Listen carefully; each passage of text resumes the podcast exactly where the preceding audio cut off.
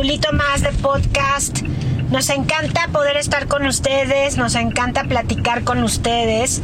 Eh, vamos acá otra vez en carretera, aprovechando nuestras idas y vueltas por nuestro lindo país que es México y mandándoles un saludo a todos, a todas, eh, para aprovechar que en este fin de semana en que hacemos el podcast es mi cumpleaños. ¡Tachán!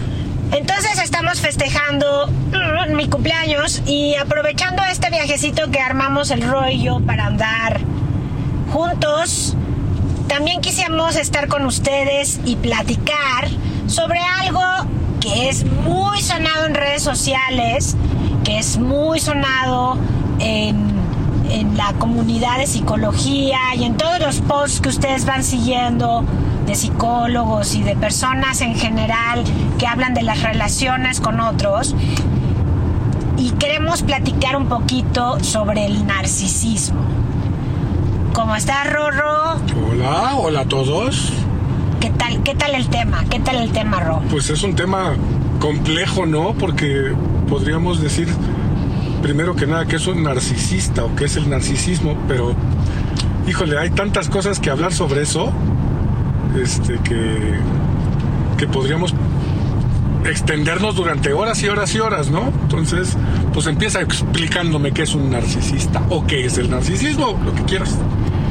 Mira, resulta que el narcisismo es una es algo que se usa que se está usando un montón para explicar como esta nueva manera de en que se han em- empezado a presentar las relaciones sobre todo en pareja y los narcisistas son personas con comportamientos muy inmaduros en donde el, el narcisista o la persona con rasgos narcisistas, porque hay que aclarar que el narcisismo está, tiene espectros. O sea, tiene, no es completamente narcisista, puedes tener ciertos rasgos narcisistas del más leve al más agudo o grave. Ok, aquí sí se puede ser un poco narcisista. Aquí sí se puede ser un poco narcisista. O sea, no como el embarazo, ¿no? O, o sea, no estoy un poquito embarazada. no, o estás o no estás, o eres o no eres. O sea, aquí sí se puede ser poquito narcisista. Aquí sí se pueden tener Ok. ciertos rasgos, no cumplir con todos los rasgos patológicos, digamos, como la de la trastorno de personalidad, pero sí tener rasgos narcisistas eh, que, pues, que a final de cuentas provocan que nosotros vayamos teniendo dificultad en nuestro vínculo con las demás personas. Entonces, los narcisistas van a negar la realidad. O sea, van a negar la realidad que está, que está en su vida, pero también van a negar la realidad de la otra persona. La única realidad que para el narcisista cuenta es la realidad interior, o sea, su realidad.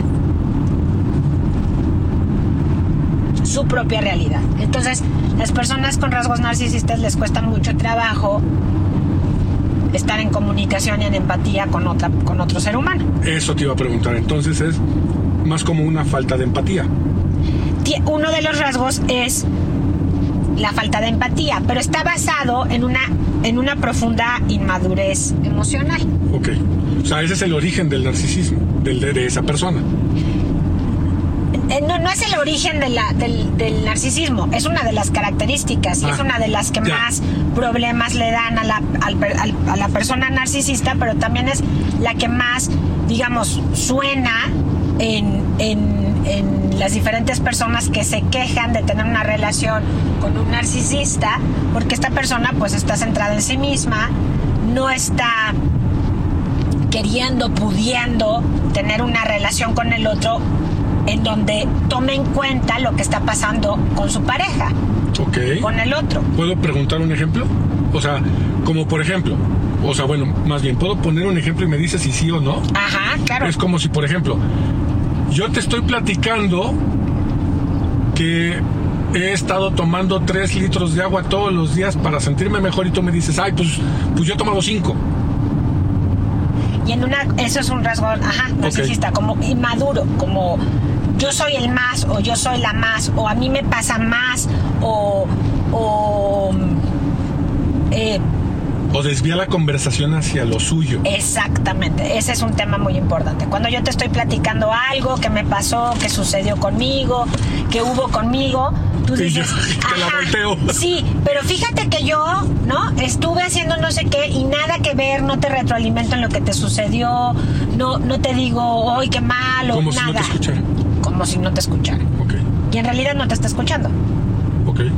Porque en realidad no le interesa que esa es la parte, o le interesa en la medida que sea algo que tenga que ver con, con la persona narcisista. Entonces, el narcisista, cuando tú le estás platicando, él, la otra persona, la, la, persona narcisista, lo que está haciendo es pensando qué comentario va a hacer para voltear la conversación hacia sí mismo. ¿Puede ser?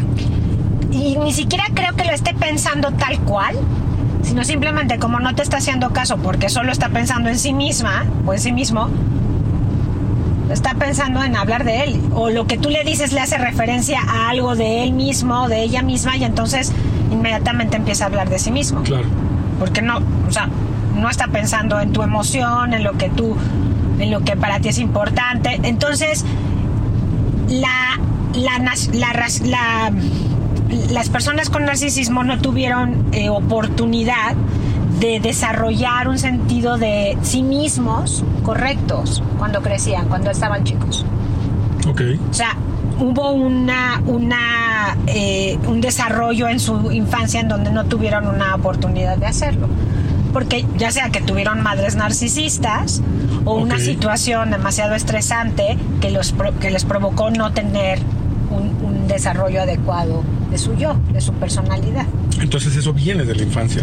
Definitivamente viene de la infancia y entonces vas creando patrones de comportamiento adaptativos pero disfuncionales.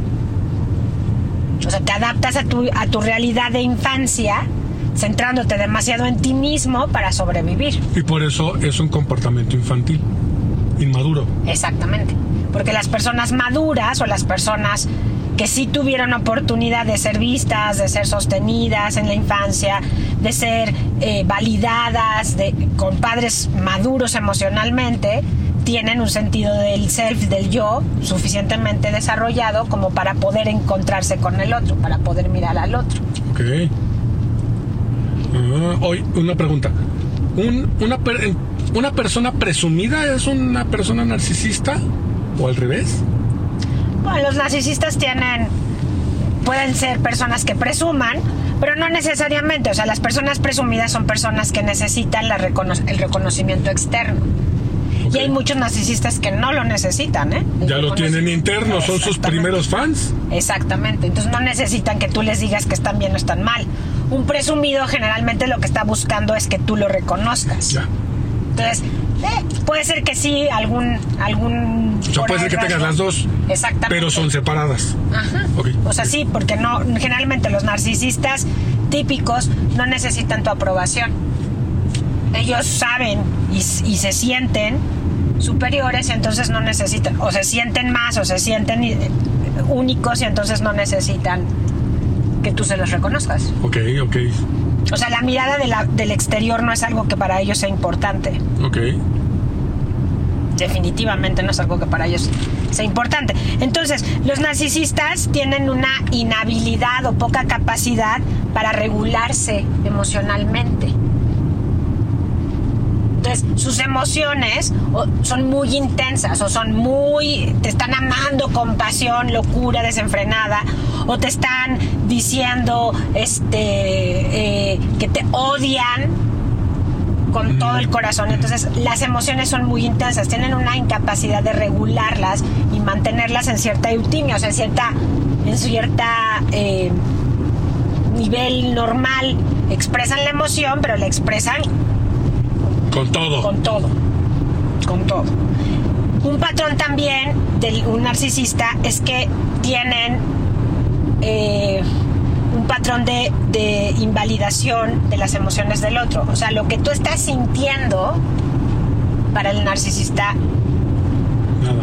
no es válido y lo invalida. Entonces, por ejemplo, te dice, no, es que yo me estoy sintiendo que me estás escuchando poco, estoy, estoy, estoy sintiéndome ignorada o poco validada, o...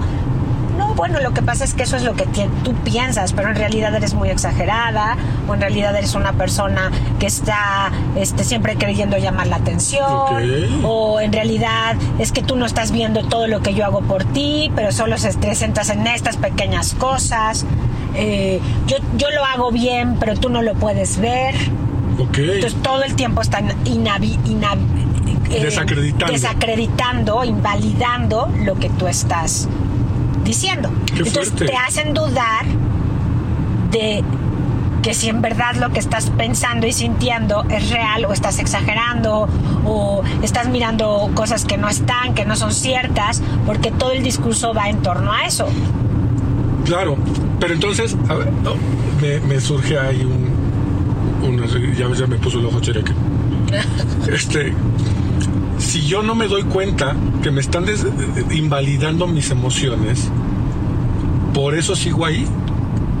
Porque yo no me estoy dando cuenta de que todos los argumentos que yo tengo para demostrar que mi pareja no me escucha, mi pareja las desecha. Y entonces, pues yo no me doy cuenta que me está des- des- o sea, desacreditando de todo lo que yo siento y necesito darme cuenta y cuando me doy cuenta digo, entonces qué carambas hago ahí. ¿Puede ser? Mm, Puede ser que sí te des cuenta, porque la mayoría de las personas sí se dan cuenta, Ajá. pero como nuestro tema es la codependencia y por eso estamos hablando de narcisistas, Ya. las personas codependientes, Claro. ¿te acuerdas? Sí, que sí, sí, nuestro sí, tema pues es la que-. Es que yo estoy pensando en personas que no son codependientes. Claro, una persona que no es codependiente no se va a juntar con un narcisista. No, Porque va de- porque desde antes de empezar a cortejarse o, cor- o cortejarlo o cortejarla, este se va a dar cuenta y dice, no hombre, patitas para que las quiero.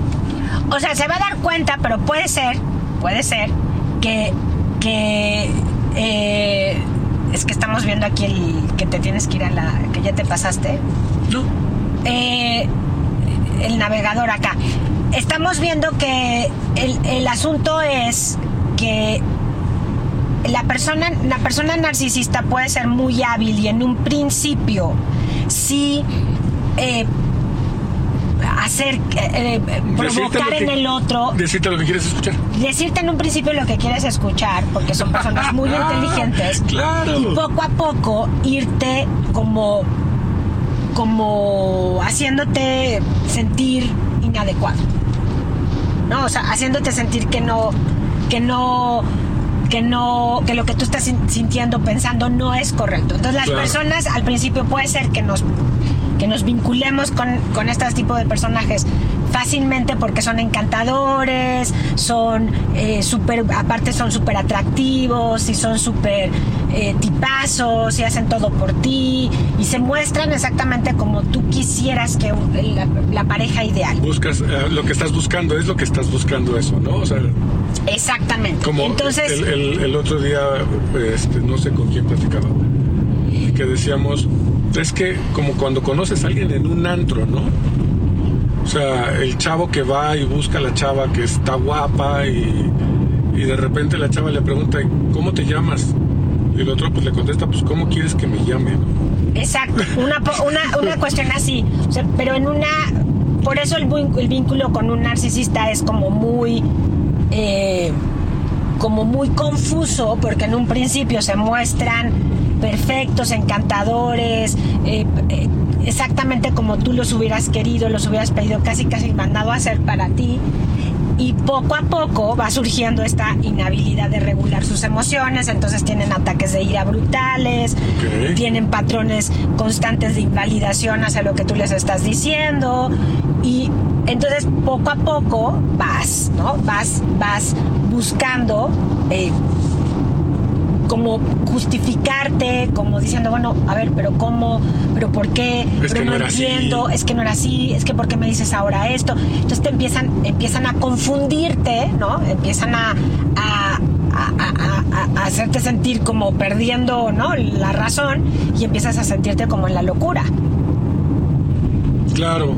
Entonces es complicado porque la confusión hace que digas, no, es que sí, sí, él no es así, ha de tener un mal día, ha de estar pasándola mal, ha de estar, se ha de haber peleado con sus amigos, o sea, justificando, ¿no? Exactamente. Lo justificas o te echas la culpa a ti misma o a ti mismo y dices, es que yo, claro, yo no lo entiendo, sí cierto, no, le, no lo estoy comprendiendo, no estoy haciendo las cosas bien, este, etcétera. Claro. Entonces, esa parte es la que, pues generalmente, es cuando, cuando empieza a haber demasiada confusión. Para, en la pareja de un narcisista. Y bueno, muchos narcisistas o muchos adictos tienen rasgos narcisistas. Es característico de, los, de los adictos. Ok. Tener rasgos narcisistas. Por, lo mismo de la parte infantil, de la parte inmadura, de la parte de, la niñez. Por lo mismo de ser una personas inmaduras emocionalmente, tienen rasgos narcisistas. Entonces, eh, la conducta o lo que está sucediendo está, ¿no? Sale constantemente de control, pero entonces buscan justificación en donde te están, son, tienen altos grados de deflexión, se le llama en psicología, o sea, de que te culpan a ti de lo que tú, de algo que ellos hicieron. Claro. Entonces todo lo que está pasando, que ellos provocan, lo culpan a ti. Entonces tú tienes la culpa de que las cosas no resulten. Tú tienes la culpa de que nos, nos, vaya mal. Tú tienes la culpa de que, de que yo me enoje, de que yo vaya y beba, de que tú tienes la culpa de que yo sea infiel. Tú tienes la culpa de que, ¿no? Entonces la persona, la, la, pareja empieza a sentirse como confundida y, pero sí se entiende culpable porque el discurso es muy convincente. Y son maestros en eso son maestros en esto y los narcisistas tienen eh, una, una incapacidad o inhabilidad de tener introspección. Entonces, cuando no tienes una capacidad de introspección, pues no tienes capacidad para cambiar de ser testigo de ti mismo, o sea, de verte desde afuera y verte a ti mismo como un testigo de ti mismo. Claro. No tienes esa capacidad, entonces... Como el, perdón, como el entrenador que le echa la culpa al árbitro. Perdimos por culpa del árbitro, yo no hice nada mal. Exacto. O sea, yo no tengo capacidad de mirarme a mí y entonces no tengo, tengo una inhabilidad de, introspección, no tengo esa habilidad y entonces eh, no tengo la capacidad de observarme a mí mismo, de cuestionar mis acciones, de ¿no? De, entonces, por lo tanto, no tengo capacidad de cambio, porque no me estoy dando cuenta de lo que me pasa a mí. O sea, no, no estoy dándome cuenta porque no tengo la habilidad para hacerlo. Mm. No tengo acceso a, a, observarme a mí mismo y decir, ok, lo estoy haciendo y me estoy equivocando. Entonces la introspección no existe. Entonces, muchísimas personas que tienen relación con un narcisista dicen, pero es que es tan evidente ¿cómo es posible que diga que no se va a dar, que no se da cuenta? Y entonces yo, yo siempre les digo, sí, sí se da cuenta, pero no tiene la habilidad de introspección. O sea, no tienen la habilidad de ser testigos de lo que está pasando en sí mismos y por lo tanto no van a cambiar. Pero eso es por falta de voluntad o falta de capacidad. Pues es parte de la patología. O sea, podríamos decir que es la parte patológica, yo creo que si ellos deciden, ¿no? Tener voluntad, probablemente dependiendo del espectro del narcisismo en que se encuentren, probablemente sí puedan hacerlo, sí puedan tener capacidad de observarse y de determinar esto ya es demasiado doloroso, necesito hacer algo diferente. Claro. Pero no todos. Y a, y a final de cuentas, hasta que no les pase algo que les afecte, realmente no van a mover un dedo, ¿no? No, van a dar, no van a mover un dedo y siempre tiene que ser algo que les afecta directamente. Sí, sí, No es algo que... Que pierdan su trabajo. Sí, no están pensando en que te afecta a ti, por eso tendría yo que cambiar porque te amo y entonces te está afectando a ti. no. Están pensando en, a mí me afecta porque, por ejemplo, tú estás decidiendo terminar con la relación. A mí me afecta porque... eh, estoy ¿Y cómo te vas a atrever a terminar conmigo? ¿Quién se atreve? Exactamente, entonces tú eres la culpable, tú eres la que está mal, tú eres la que no, la que no este Le echa ganas. le echa ganas, tú estás viendo moros con tranchete, tú eres la que no ves mis esfuerzos, tú, tú, tú. Entonces son estos personajes que van a la terapia de pareja con sus esposas y entonces la terapeuta les dice que cuál es el problema y ellos dicen mi mujer es el Eh, problema. eh, yo no. Ajá. Y entonces todo el discurso es mi mujer es el problema. ¿Y, y los narcisistas piensan que todo el mundo es un idiota, excepto ellos? Sí, Son, generalmente son, sí. son normalmente esas personas. Son normalmente personas Todos son que unos piensan- tarados menos yo, ¿no? O O sea, sea, que tienen rasgos muy soberbios. O sea, todos son, todos, yo soy más que todos, o yo soy mejor que todos. eso te iba a preguntar. ¿Qué diferencia hay entre un narcisista o entre el narcisismo y la soberbia? Es que es, lo- es un rasgo del narcisismo, la soberbia. Ah, ok. Ok. O sea, un narcisista está aquí y alguien que alguien soberbio podría estar abajo si nada más es lo que tiene. Ajá. Ok. Porque pues sí, la soberbia a final de cuentas es algo complicadísimo, ¿no? Pues, es- yo lo sé todo, tú no sabes nada, ¿no? Es- O yo no me equivoco, o yo estoy bien, tú estás mal. Y yo no acepto que yo estoy mal. Entonces, eso es, ese rasgo de soberbia es un rasgo muy de los adictos. Entonces, es uno de los grandes de los grandes puntos a trabajar cuando estamos en recuperación en adicciones es precisamente la soberbia. Es aceptar que te estás equivocando, que no la tienes toda, o sea, que no la tienes toda de tu parte, que está, que no la, que no es lo que, no es exactamente lo que, lo que, lo que está pasando no es exactamente como tú lo estás mirando. ¿Qué tanto trabajo le cuesta a un soberbio o a un narcisista trabajar esa parte? Digo, para empezar tiene que aceptarla, ¿no? Pero, ¿qué tanto trabajo cuesta? ¿Es más difícil aceptar la soberbia o el narcisismo que el mismo alcoholismo? Sí, Ok. muchas veces sí. Es mucho más difícil para ellos, eh, sí, para ellos aceptar que se están equivocando o aceptar que están haciendo daño o aceptar. Entonces, m- el trabajo en los 12 pasos de AA es pues una es un constante un constante estoy ego reductor. Ok, o sea, ese sería el trabajo ideal en, en un grupo de 12 pasos. Ese es el trabajo ideal. Ok. Pues eso es lo que hace un grupo de 12 pasos. Ego, Ego reductor. reductor. Me gustó. Ego reductor. Ego reductor. Bájale. Así de. no te aplaudas, ¿no? O sea. Exacto. Naqueaste durísimo el rol. sorry. ¿Qué van a decir los buscadores de ti? Y tú Ah, pues que soy un acaso. Pues, Exactamente, bueno. Entonces, la mini se sonroja y, ¿Y qué van a decir de ti que te casaste con un acaso? y ahí está mi ego. A pesar la gente de mí. Ahí está. Todos somos narcisos. Saquen Entonces- al narciso que traen dentro. Entonces ahí hay una parte interesante, fíjate, que aprovechemos esto para decirlo. O sea, todos necesitamos ciertos rasgos de narcisistas, porque hay de narcisismo. Hay mucha gente que dice, es que yo también soy narcisista.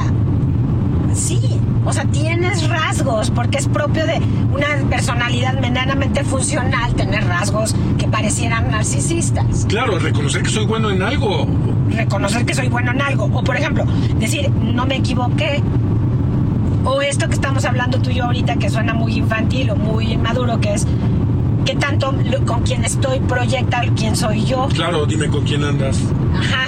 Entonces, esa parte como muy socialmente armada, ¿no? O sea, es un, un constructo social en donde si te ven a ti conmigo y entonces me ven a mí contigo y entonces habla, hablan... Y si yo soy un acaso, entonces tú qué vas a Hablan qué, mí. qué van a pensar de ti. Exactamente. Y es un constructo social. ¿De acuerdo? O sea, la gente que va madurando en su proceso de vida se Chale. cuenta que eso no es tan grave. Que Claro. tú eres tú y yo soy yo. Que más eso habla de ti que de mí. Pero, normalmente nos califican en grupo.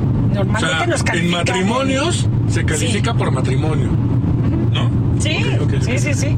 Entonces, fíjate cómo, cómo esto, bueno, pues nos va llevando a, a pensar en, en, que los narcisistas, los, el mecanismo de, para, para contender, para, para eh, estar en la vida, es esta, es esta, cuando están, en, cuando están lidiando con, con la dificultad para regular sus propias emociones, lo que evitan o evaden es tener situaciones y conversaciones difíciles. Entonces tú con un narcisista o con una persona con rasgos narcisistas no puedes hablar de cosas difíciles o de emociones. Ah, ok, ok. Porque difíciles, por ejemplo, podría ser hablar de política, pero no para todos. A lo mejor para personas que les vale un pepino la política, dicen, para mí no es complicado, yo simplemente no hablo, ¿no? Pero este, para, para ciertas personas algún tema debe de ser complicado y a, y a los narcisistas debe de haber algún tema que no les guste, ¿no? No, lo complicado es hablar de las emociones o de, ellos, o de ellos en cuestión de su narcisismo. Pero las, a lo que me refiero es que las conversaciones difíciles en la relación o sea, yo no tengo conversaciones contigo de nada. Evito en todo momento tener una conversación contigo. Pero sí platicamos. No, no, estoy hablando ah. del ejemplo. ah, perdón, perdón. No te me distraigas, Rorro. Oh, ya no entendí nada. Te estás distrayendo, Rory. No, no. Estamos hablando de los ya narcisistas. ya entendí, ya entendí, ya entendí, ya entendí. Perdimos al gorro. Ay, lo siento. En el intento claro, de hablar de... O sea, con un narcisista como pareja, no puedes hablar con él de cosas que involucren emociones complicadas, por ejemplo, ¿no? O sea, es que yo me siento así cada vez que tú haces esto. Sí, sí, sí, sí, sí. Ya. Entonces evitan la conversación por eso. O se quedan callados y no te dicen absolutamente nada. O si insistes, te dicen es que tú tienes la culpa. Y, sal, y saltan a, o sea, y se acabó la discusión. No hay posibilidades de hablar de nada. Entonces la comunicación o la relación con una persona con estas características es casi nula. Por eso hablamos de adicción, de no palabra. Ok. Entonces se vuelve una relación muy complicada, ¿no? muy. porque, son relaciones sumamente complejas. Porque la pareja del narcisista no puede hablar con, con su pareja de cosas que necesita hablar porque depende de la relación de ello. Exacto. Y entonces van a ser conversaciones súper incómodas. Por ello hubieras empezado. Súper incómodas. Son conversaciones en donde no se puede hablar de los aspectos negativos de él o de, la, o de la persona con estos rasgos, porque una no los va a aceptar, porque no quiere verlos, porque es algo muy amenazante para, para sí mismo. Y entonces lo que va, acaba sucediendo es que se están siempre defendiendo. Sí, sí, me suena que siempre están a la defensiva, ¿no? evadiendo o a la defensiva. Entonces, tener una relación con una persona así es estar viviendo como muy sola. Claro. Porque no tienes una, o sea, no, hay comunicación. No hay comunicación, exacto. No hay, no hay interacción, no puedes decir nada, ¿no? Todo tiene que ser superficial, todo tiene que mantenerse en, las cosas fáciles todo de hablar. estar bien no me gusta que me hables de, lo, mal que está, de lo mal que está la relación ahorita, ¿no? O de que me siento incómoda, o de que me siento mal, o de que porque siempre lo va a dirigir a sí mismo. Órale. Entonces no puede haber nada incómodo, no puede haber nada que no les que no que les haga sentir en incomodidad, porque entonces no lo van a querer tocar. Lo van a negar o te van a decir, tú eres la culpable. Y entonces ahí entramos en esta parte, ¿no? en esta gran lucha que tienen las codependientes con sus parejas alcohólicas o narcisistas, porque casi todas las codependientes están en vínculo con alguna persona así, ya sea que sea tu pareja o también tus hijos adictos.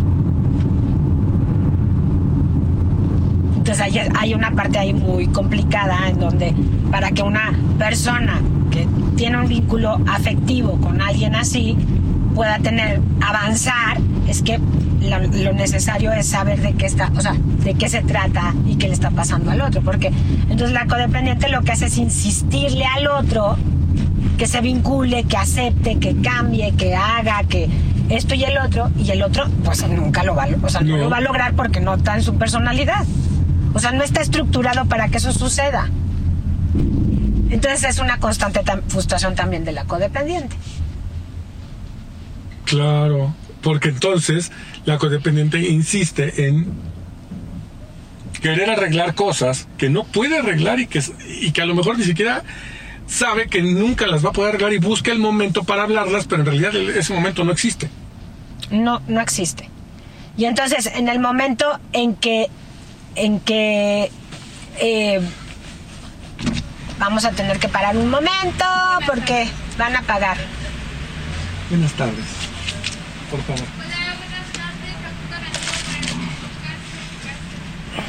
No leyó nuestro tag. No leyó. Lo sentimos.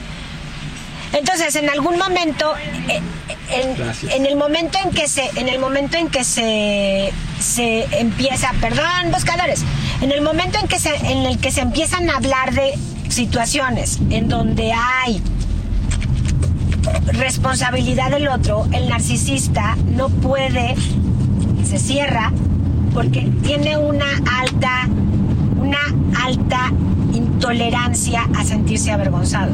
La mayoría de los narcisistas vivieron mucha vergüenza cuando eran chicos y entonces tienen muy poca, muy poca tolerancia a sentirse incómodos consigo mismos.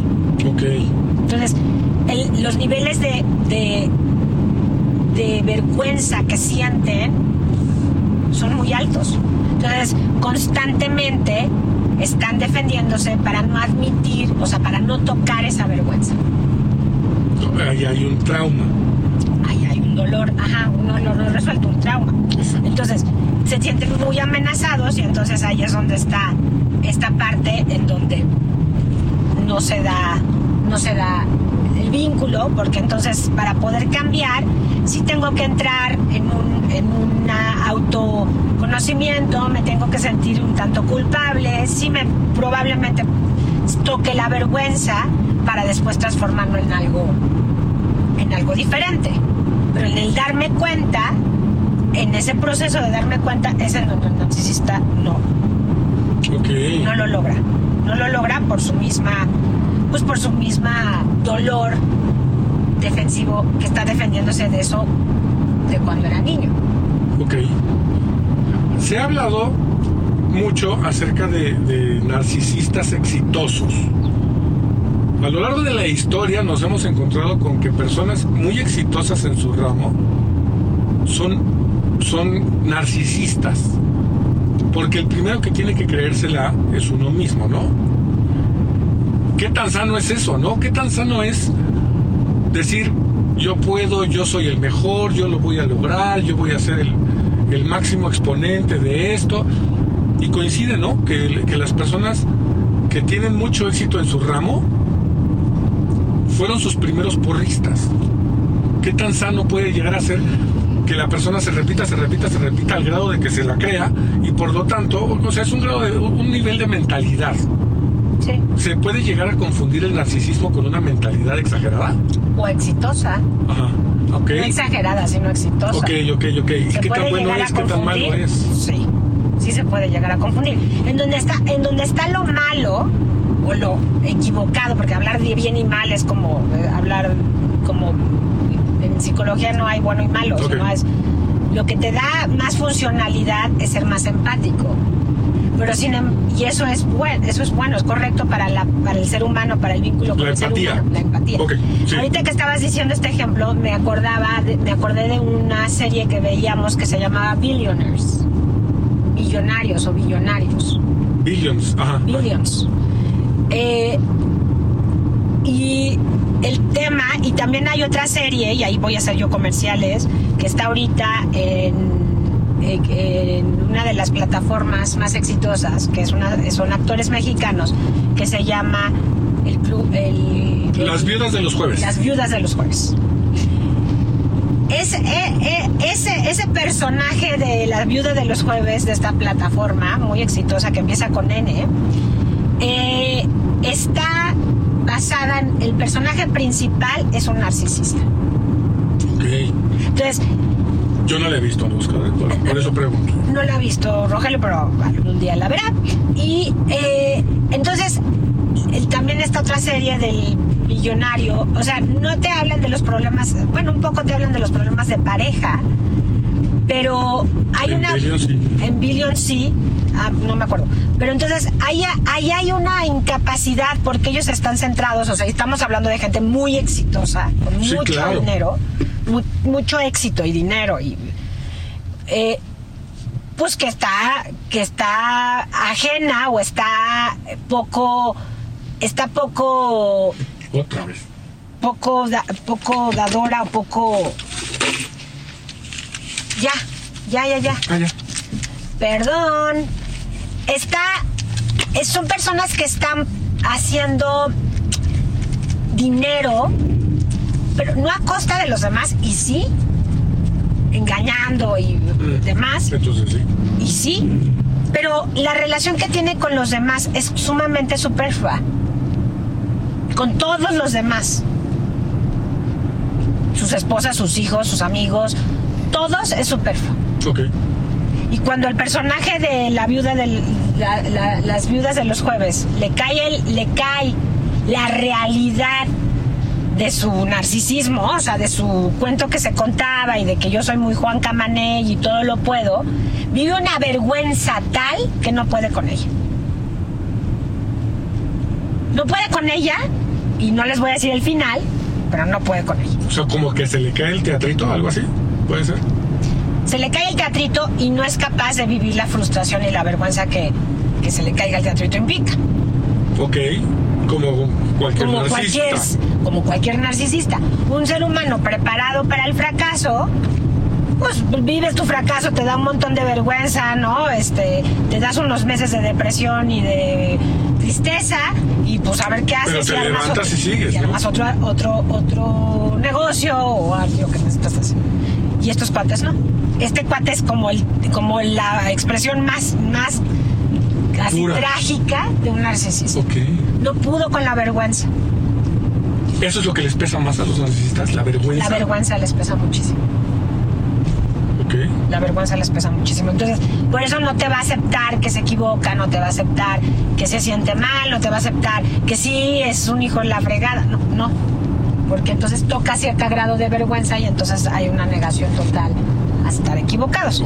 Entonces, fíjate eh, cómo tenemos que ir notando ciertos patrones eh, en ellos cuando estamos con ellos o cuando hay una persona frente a nosotros con narcisismo, eh, nunca nos sentimos escuchados.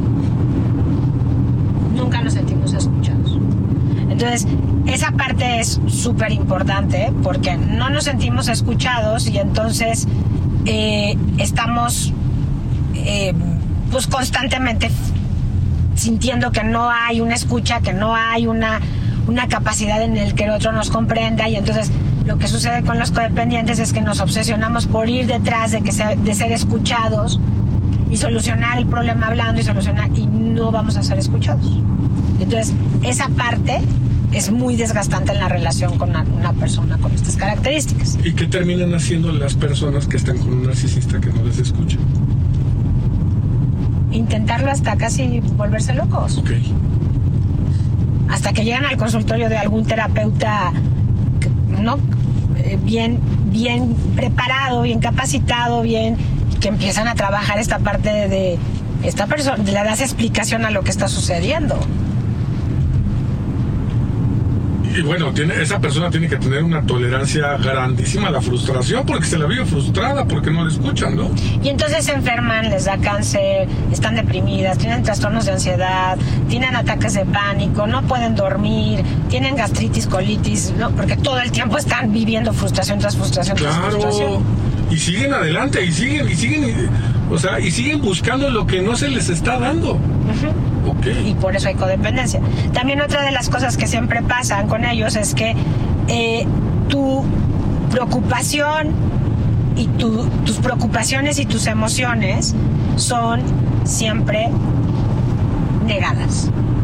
Lo que a ti te preocupa y lo que tú sientes como pareja de alguien así o como madre de alguien así es no es importante. ¿Y con quién puedes validar tus emociones? Es que esa es la cosa, las, las codependientes, las parejas de estos personajes, o las madres de estos personajes, o padres de estos personajes se empiezan a vivir muy solos. Porque ¿con quién voy a validar lo que nadie ve? Claro. O sea, no puedo validar algo que nadie ve.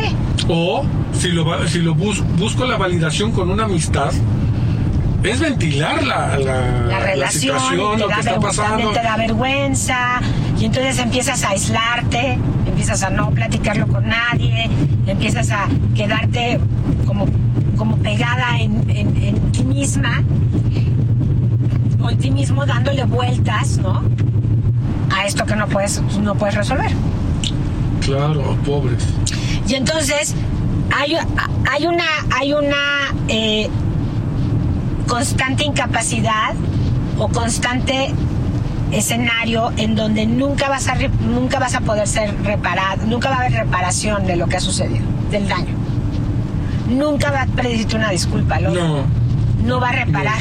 Entonces, muchas, muchas personas codependientes se quedan en estas relaciones esperando la reparación, esperando que te pida disculpas, esperando que, uf, pero- que reconozca que, que reconozca que se equivocó y entonces se lo compruebas de una manera, se lo compruebas de la otra manera, vas y le dices, vas y buscas pruebas, tienes videos, tienes llamadas, tienes mensajes y ni así hay un reconocimiento o una o una eh, que te pida disculpas. una compensación emocional. Sí, o sea, que acepte que se equivocó, nunca. Y yo, o sea, mucho nos encontramos cuando trabajamos con, en codependencia, que estás buscando, co- pero obsesivamente que el otro reconozca.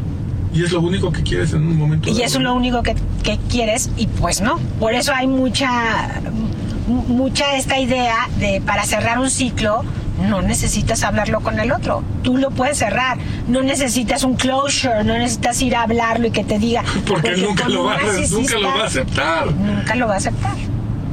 Con Sí, un narcisista sí, sí, sí. eso no va a existir. Ok. Otra cosa que sucede en las relaciones con narcisistas es que las acciones, las palabras y las acciones no son congruentes. Ellos te pueden decir misa en arameo y actuar lo opuesto. Te pueden decir, sí, sí voy a cambiar, sí lo voy a hacer, ajá, sí, convencerte y actuar exactamente opuesto. O sea, como dicen que el, sin- la disculpa sin, sin cambio es mera manipulación, ¿no? Dicen. Exactamente. Entonces, no va a haber cambio. Ella, él o ella te va a decir, él o ella te va a decir sí o no, y entonces va a decirte, ajá, sí lo voy a hacer. Y en realidad y te en está realidad manipulando. Te está manipulando. O te está diciendo sí, pero para que te quedes y para que. Y para que él siga haciendo o ella siga haciendo lo mismo que estaba haciendo hasta ese momento. Y nunca va a aceptar que se equivocó. O sea, te va a decir sí, pero va a seguir haciendo lo mismo. Entonces no, nunca va a haber cambio. No, bueno. Otra característica que provoca muchísimo descontrol en las personas con parejas narcisistas o con hijos narcisistas es que reaccionan de manera muy infantil a, la- a las cosas. Azotan puertas, te gritan horrible, se van y desaparecen por días, eh, hacen berrinches así, lloran, se descontrolan, se horrible, como muy infantiles. ¿Qué me da? ¿Qué me da? Ajá. Ok. Entonces, esa parte es, pues, es importante que las personas eh, con parejas narcisistas se den cuenta. Entonces el narcisista es dramático. Muy, Ok. muy dramático. Sobre todo, más si son mujeres, pero no, también los hombres son muy dramáticos, pero las mujeres narcisistas particularmente son extremadamente dramáticas. Por ejemplo, las típicas videos estos que vemos en TikTok y en las redes sociales de una Karen que les llaman, que están Mm. gritando y se tiran al piso y lloran como niñas, esas son las personalidades narcisistas por excelencia, de mujeres. Hacen una marrabachada, hacen una co- cosa horrible al otro, porque ellas son ellas, ¿no? Y entonces cuando les ponen un límite se ponen a llorar, gritan, patean, se tiran al piso, como un niño. Ok. Y eso que las están grabando constantemente en redes sociales, o sea que dices, wow, Y es más importante su drama. cuántas, o sea, cuántas personas así tan inmaduras existen últimamente. Por eso está tan como Pero existen últimamente o siempre han existido nada más que antes no había la capacidad de grabación. No, yo creo que es ahora Ah, más. ¿Es ahora más? Hay mucha más gente inmadura ahora. Ok. Por el tipo de crianza que Mm, ha habido. eso, eso, la educación se ha modificado mucho, que sería un buen tema de podcast. Pero, pero sí, sí, cierto, sí es cierto. Entonces, tú puedes escoger. Tú puedes escoger como codependiente.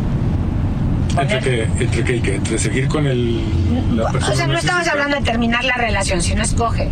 O sea, escoge poner límites, que es la primera parte que yo, que yo te diría. Ok. Escoge poner límites. Poner límites implica que el otro no vaya a estar contento contigo, pero tú vas a estar tranquila. ¿no? Entonces escoge poner, poner límites. Es Claro. algo que tú puedes escoger. Como el post, que, el post que pusiste el otro día que me encantó, ¿no? Si el adicto está contento contigo. ¿Qué decía? ¿Cómo decía? Si el adicto está, está enojado contigo, estás haciendo lo correcto. Si el adicto, si el adicto está contento contigo, lo estás solapando. Ahí, le estás pon- ahí está clarísimo quién pone límites y quién no pone límites, ¿no? Exactamente. También puedes escoger la manera en que te vas a comunicar con ellos. Tú escoges la manera en comunicarte. Y la recomendación es que se comuniquen de manera concreta y sin esperar que te comprenda. Concreta. Ok, ¿no? O sea, yo no, porque si vas con la expectativa de vamos a tener un diálogo profundo y hablar de las cosas difíciles de nuestra y relación, hasta que nos entendamos los dos. eso no va a suceder, eso es una fantasía. Ok, Entonces, sé realista y habla, escoge hablar de lo importante y lo concreto con esa persona. Después, también puedes escoger qué tanto esfuerzo y energía vas a invertir en esa relación. Tú escoge. Porque la decisión a final de cuentas es tuya. Y cuando me dicen, es que como mamá de este muchacho, ¿cómo lo voy a dejar? Es que como mamá de este muchacho, entre más energía inviertas en quererlo cambiar, resolver, arreglar, ¿no? Menos asertiva vas a ser. claro, porque te estás concentrando en el cambio de esa persona, Exactamente. que no se va a dar. O sea, ya nos dijiste 20 veces que no se va a dar. Entonces, No se va a dar como yo quiero, eso. pero sí se va a dar en la medida en que tú no lo persigas para que cambie, generando vergüenza, generando culpa o generando que él constantemente te esté rechazando, te esté poniendo un límite porque te estás metiendo con él. De acuerdo. Entonces, se va a dar en la medida en que seas exigente, si eres su mamá o su papá, Y congruente. y congruente, y que no te dejes manipular por culpas y vergüenzas que él puede generar en ti. De acuerdo. Se Porque va- puede ser que él haga, él, él- él diga, no, estoy seguro que si luego tres veces más se va a dar por vencida y me va a dejar en paz. Cuando me dijo, cuando, cuando una le dice, no hagas esto. Ah, no, lo voy a seguir haciendo y vas a ver que tres veces después ya no va a decir nada. O sea, como, como un pequeño concurso a ver quién puede más, ¿no? Sí. Que se da, No, que que lo hacen. No, pues bueno, que es común, porque al final de cuentas las, las personas codependientes acabamos cediendo, Claro, porque lo que queremos es que el otro cambie, y entonces estamos centradas en que el otro cambie, y si el otro nos promete, sí, sí, sí, sí, sí, y a la mera hora no cambia, entonces bajamos la guardia, cedemos, tenemos límites laxos. y terminamos cambiando nosotros. Exactamente, nos acaban cambiando nosotros, exactamente. Entonces, fíjate lo, fíjate lo importante. Y también puedes escoger si quieres seguir siendo, si quieres seguir jugando el mismo rol frente a la otra persona. O sea, puede ser que si es un adicto, puedas seguir, quieras seguir teniendo el rol de solaparlo o ayudarlo. Si eres su esposa o su pareja, eh, el mismo rol de aguantarle todo con tal de que no se vaya, o que no te deje, o que no se enoje o que no te deje de dar dinero, o sea, muchas cosas, pero esa parte tú la puedes escoger. Y algo que tienes que también escoger y recordarte todo el tiempo es que tú no vas a arreglar ni cambiar a nadie. O sea, que esta gente, este tipo de personalidades no se arreglan ni se cambian. Cambian No cuando puedes. quieren y cambian porque quieren. Cambian cuando quieren y cambian cuando les conviene. Pero nunca van a cambiar a ser empáticos, amorosos, este, preocupados por tu persona, ¿no? O sea, eso no va a cambiar. Esas personas van a seguir siendo, teniendo los rasgos narcisistas. Van a ceder y van a, ¿no? van a ceder a ciertas cosas, a cambiar en ciertas cosas porque es conveniente para ellos. De acuerdo, porque hay una ganancia. Sí, porque hay una ganancia y porque les conviene en el momento y porque dicen yo no me quiero quedar solo, o a mí no me conviene perder el negocio contigo, o a mí no me conviene eh, pelearme contigo porque no quiero bla bla bla, etcétera. Entonces cambian. De acuerdo. La Qué co- las codependientes entonces tienden a vincularse con personas narcisistas también por su propia historia. Entonces, generalmente, cuando yo soy codependiente, estoy buscando una persona que se parezca bastante a lo que viví en mi casa. Ok. Sí, puede ser que hayas sido un poco vista, que hayas pasado infancia de mucha soledad, de poca validación, o puede ser que no, pero que seas una persona que haya vivido como muy tranquilamente, que no hayas visto ningún mal en nadie y de repente te vinculas con un narcisista y no te das cuenta que esa persona es así hasta que ya estás envuelta en... porque nunca conociste el mal que les pasa mucho a muchas personas, a muchas muy buenas personas que no se dan cuenta de ¿Con la están? incapacidad del otro, de la incapacidad del otro. Mm. Hay narcisistas malignos, que así se les pone el título, ¿no? Hay narcisistas malignos, sí. Hay narcisistas que no les da culpa, para nada, les da culpa. ¿Hacerte daño? Sí. Hay narcisistas que para nada les da culpa eh, dejarte en la ruina, sí. Y esos son los más peligrosos. ¿Qué diferencia hay entre un narcisista y un sociópata? O sea, pues los sociópatas son narcisistas. Pero no necesariamente los narcisistas ¿Tienen son- rasgos son- sociopáticos? ok, No. ok, ok, ok, ok. Pero los sociópatas sí son narcisistas. Sí. Claro, porque lo primero soy yo Ujú. y no me importa hacerte daño. Y no voy a sentir culpa por, por hacerte daño. Sí, no, para nada. Mm. Entonces, pues bueno, hay, hay personas así, ¿no? Que, y muy infantiles, como muy, eh, con, sí, con poca capacidad de, de, de vincularse con el otro y esa parte es la que, pues necesariamente tienes que darte cuenta como codependiente para poder cambiar. Y lo que sucede, ¿no? Lo que sucede con el codependiente es que ya estás tan lastimado y ya te creíste el discurso tan repetitivo que estás programada a pensarte ya incapaz, poco poco amable, poco ama- o sea, con poco derecho a ser amada, a ser vista, a ser aceptada, dudas mucho de ti misma, porque claro, el discurso de estas personas son, es muy convincente. Claro. Entonces, sí definitivamente necesitas a un tercero fuera del vínculo con esta persona que te ayude a reencontrarte conti- contigo misma y a encontrar tu propia voz. Y de ahí nace Buscando mi voz.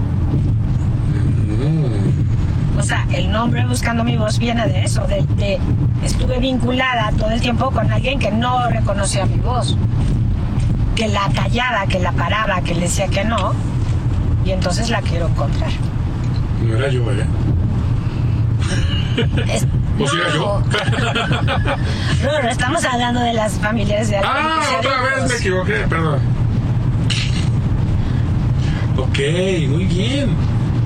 Oye, pues está interesante el tema del narcisismo. Está complejo, está, está complicado porque, pues a final de cuentas, una cosa es un chistín de ah, las drag muertas, a, a, un, a, un- a un una convicción de soy el, mal- ma- soy el más guapo cuando además no lo soy, ¿no?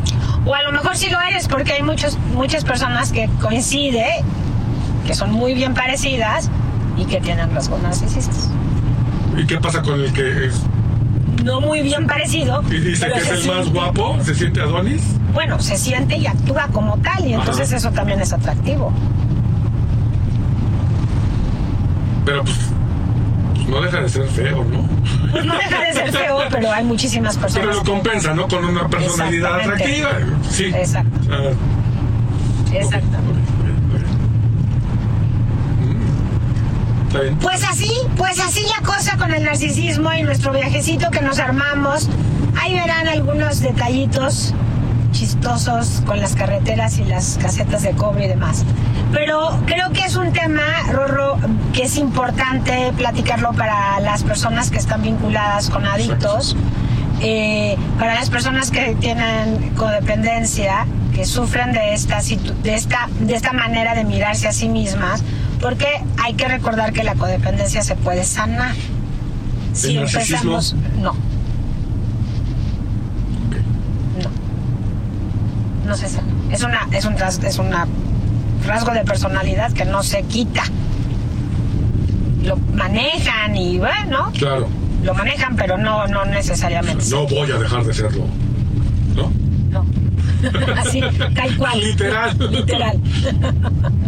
Pues bueno, nos vemos en el siguiente, en el siguiente espacio de podcast. Espero les haya sido de utilidad. Ay, compártanlo. Por favor, suscríbete a los podcasts en la plataforma en donde más te, te escuchar esta- estos estas, este, intercambios en redes sociales.